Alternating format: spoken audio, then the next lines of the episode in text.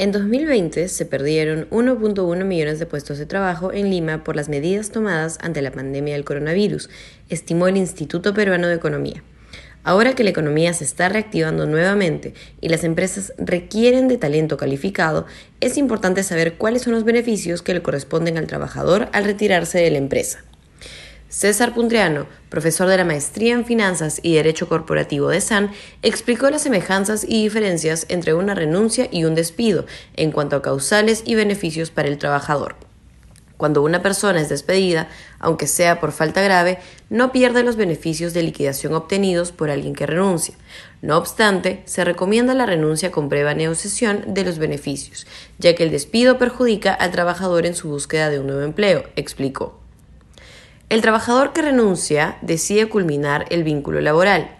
Este tiene derecho al pago de su sueldo y al pago de la liquidación de beneficios sociales. La liquidación comprende el pago de los beneficios sociales pendientes como la CTS trunca, vacaciones truncas y gratificaciones truncas. Adicionalmente a ello, el trabajador deberá recibir la carta de liberación de CTS y el certificado de trabajo. El trabajador que renuncia no pierde el derecho al examen médico ocupacional de salida. Este se puede realizar a solicitud del empleador o del trabajador al término de la relación laboral y los gastos serán asumidos directamente por el empleador. Por otro lado, el despido se define como la terminación de la relación laboral decidida de manera unilateral por el empleador. Al tratarse de un despido basado en causales, el trabajador deberá de recibir todos los beneficios que recibe un trabajador que renuncia a la empresa. Sin embargo, en caso el trabajador haya causado un daño económico a la empresa por cometer una falta grave, el empleador tiene la opción de retener la CTS.